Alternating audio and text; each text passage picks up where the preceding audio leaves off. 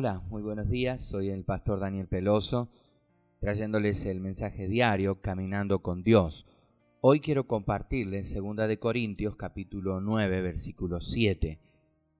Por esto digo, el que siembra escasamente también segará escasamente, y el que siembra generosamente, generosamente también segará.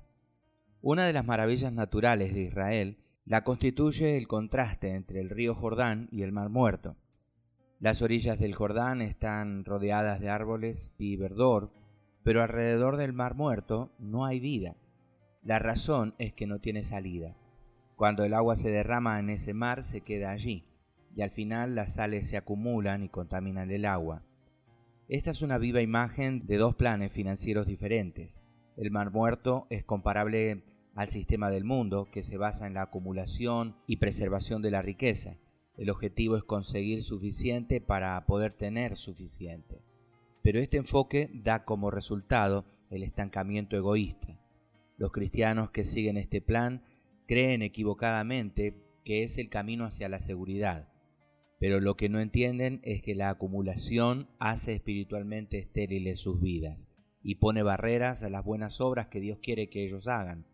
El plan financiero de Dios es como un río en movimiento continuo, cuando sus provisiones se derraman en nuestras vidas, las pasamos a otros.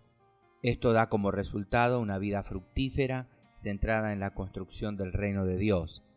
Quizá usted se dio cuenta de que Él promete proveer el pan al que come, a quienes dan, pero ¿sabía usted que Él también dará semilla al que siembra? Él provee suficiente para vivir y suficiente para dar. Si usted se convierte en un dador generoso, Dios promete que aumentará los frutos de vuestra justicia. Hay necesidades en la iglesia y en el mundo que Él quiere atender por medio de nuestra generosidad. Permita que las bendiciones de Dios fluyan a través de usted. Señor, permíteme a través de la generosidad verdadera que las bendiciones que colocas en mi vida puedan fluir también en la vida de aquellos que me rodean. En el nombre de Jesús. Amén, amén y amén.